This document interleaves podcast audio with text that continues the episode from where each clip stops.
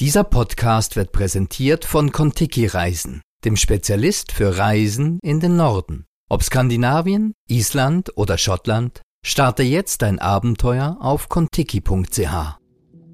NZZ Akzent.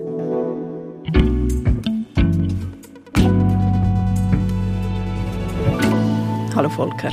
Hallo Marlin.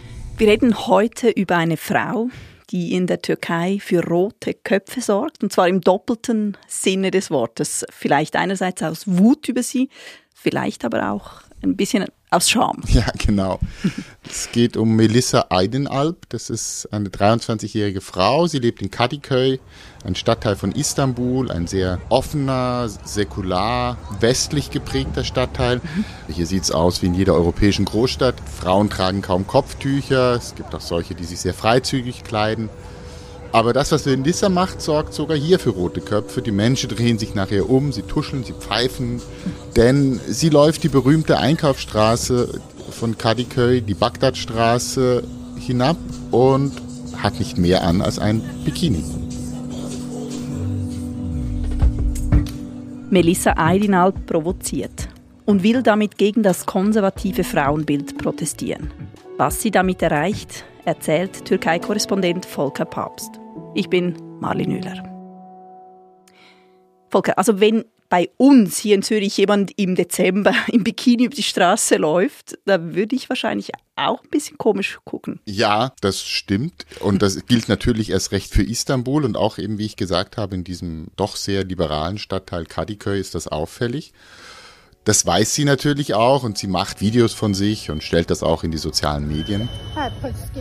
Ja, schauen wir uns doch die Videos mal an.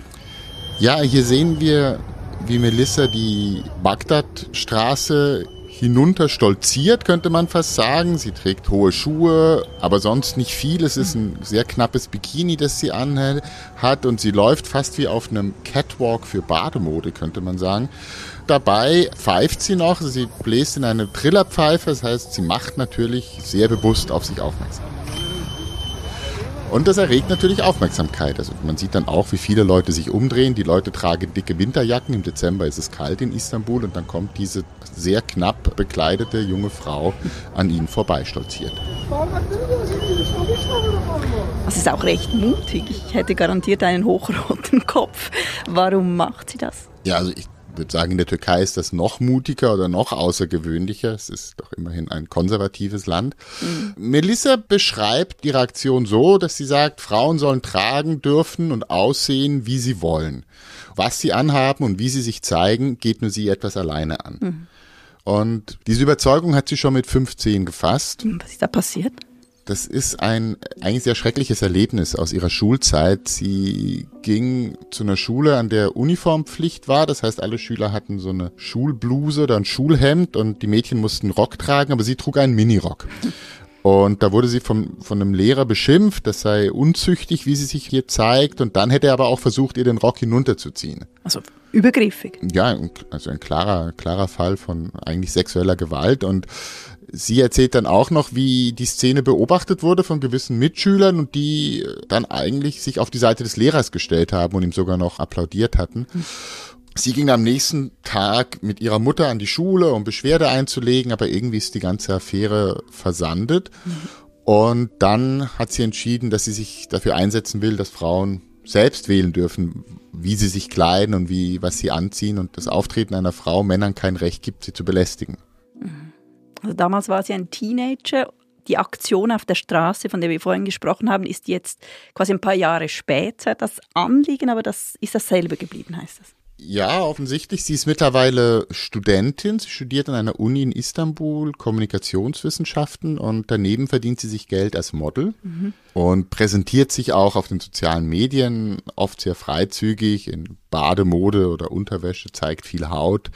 Einige Bilder sind von diesen Aktionen entstanden und haben vielleicht einen aktivistischen Hintergrund. Andere Bilder scheinen auch einfach einen erotischen Hintergrund zu haben. Das ist, das ist nicht ganz klar, aber sie zeigt sich auf jeden Fall sehr offen auf ihren Bildern. Mhm. Da hat auch Bilder, wo sie die Hände gefesselt hat. Ist das ein Ausdruck von wir Frauen sind nicht frei? Vielleicht, vielleicht hatte sie diesen Hintergedanken. Das Thema ist auf jeden Fall relevant in der Türkei. Also die, das Auftreten einer Frau, die Erwartung an das Auftreten einer Frau sind, das ist etwas sehr Politisches, etwas gesellschaftlich sehr Wichtiges. Die Türkei ist ja eine sehr heterogene Gesellschaft, eine sehr polarisierte Gesellschaft. Es gibt eine große konservative Bevölkerungsgruppe, die sich islamisch kleidet mit Kopftuch es gibt aber auch, besonders in den Städten, viele Menschen, die sich eigentlich völlig westlich verstehen und sich auch entsprechend kleiden. Und deswegen ist die Kleidung eines der Themen, wo sich diese Debatte, wie sieht sich die Türkei, was ist das für ein Land, manchmal entfacht. Also fast eine Identitäts Frage eigentlich über die Kleidung. Man sieht ja auch Erdogans Frau zum Beispiel immer im Kopftuch an seiner Seite.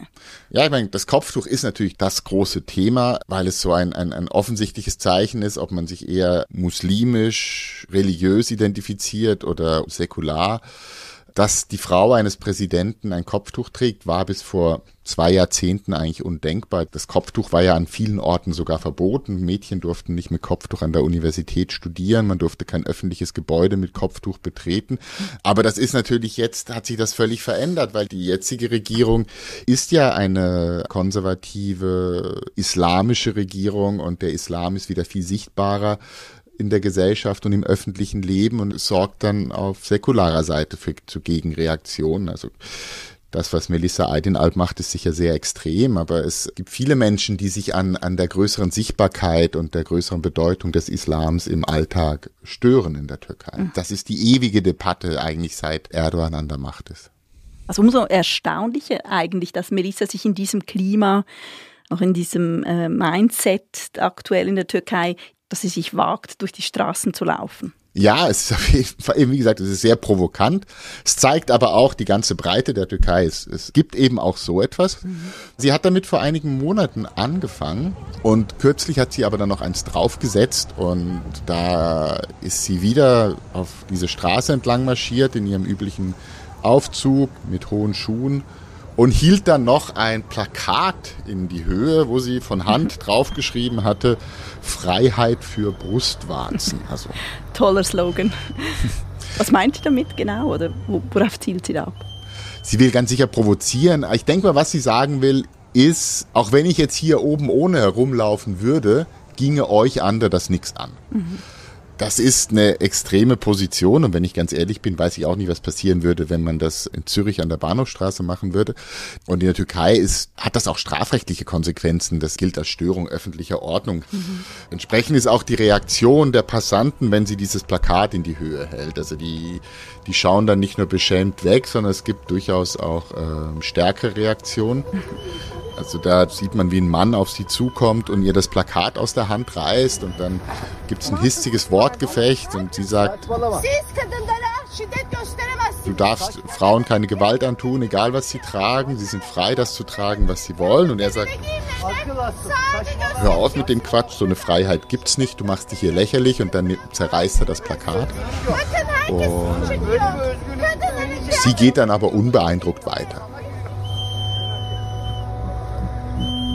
Wir sind gleich zurück.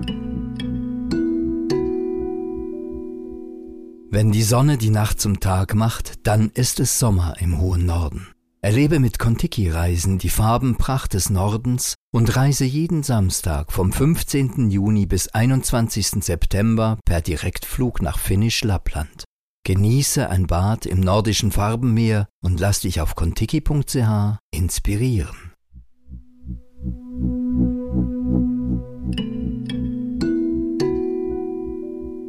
Okay, also ich verstehe, Melissa kämpft hier für mehr Selbstbestimmung der Frau, für die Freiheit der Frau zu tragen, was immer sie will, ohne belästigt zu werden. Absolut wichtige Punkte.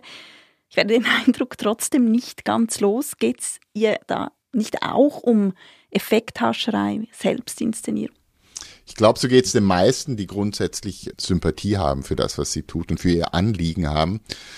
Es geht ihr wahrscheinlich tatsächlich nicht nur darum, ein Statement zu machen, äh, die gesellschaftliche Realität zu kritisieren, sondern sie handelt schon auch mit Hintergedanken. Mhm. Äh, sie sie weiß, dass sie damit Aufmerksamkeit erregt und ich glaube, das nimmt sie sehr gerne in Kauf.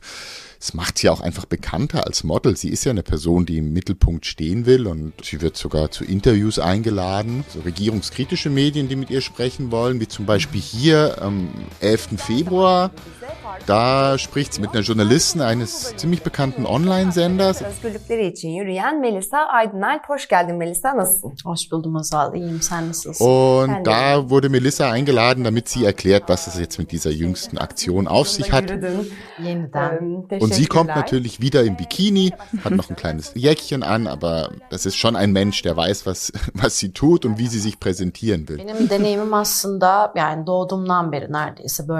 Sie wirkt selbstbewusst auch. Sehr selbstbewusst, sehr selbstbewusst, sehr selbstsicher und sitzt da und spricht mit dieser Journalistin und erklärt sich. Sie erzählt, wer sie ist, aus was für einem Elternhaus sie stammt. Das interessiert in der Türkei immer, gerade noch bei solchen Fragen. Und dann sagt sie aber auch, dass sie unterstützt wird von ihren Eltern mhm. und erzählt die Geschichte, dieses Erlebnis als Schülerin und genau, warum sie sich entschieden hat, das zu tun, was sie jetzt tut.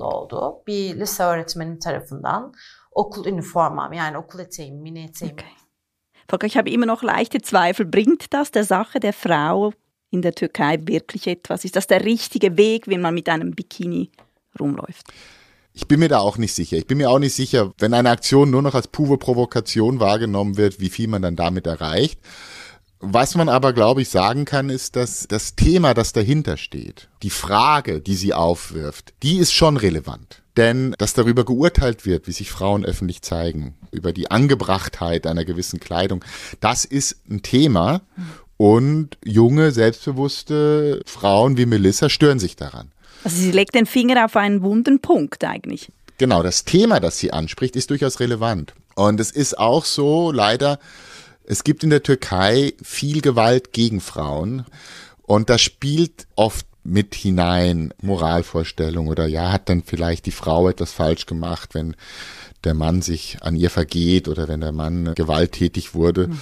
Und da haben die Frauen vielleicht auch nicht den nötigen Schutz. Von der Regierung kommen problematische Signale. Also die Regierung ist ja 2021 aus Rücksicht auf konservative Kreise aus der Istanbul-Konvention ausgetreten. Das ist die wichtigste Konvention zum Schutz von Frauenrechten. Mhm aber auch eigentlich schon seit Jahren, jedes Jahr am 8. März, also am Tag der Frau, gibt es eine ganz kleine Demo, ist das nur noch. Ein paar hundert Frauen, die demonstrieren wollen in Istanbul, aber die Demonstration wird jedes Jahr nicht bewilligt und die Polizei geht auch oftmals sehr rabiat gegen diese Demonstration vor, als sei das eine Gefährdung der öffentlichen Ordnung, dass Frauen hier für, für ihre Rechte kämpfen. Also dieser Hintergrund, den muss man mitkennen, um zu verstehen, warum jemand wie Melissa Eidenalp so ein Thema aufbringt. Aber ob das wirklich der richtige Weg ist, da habe ich auch meine Zweifel.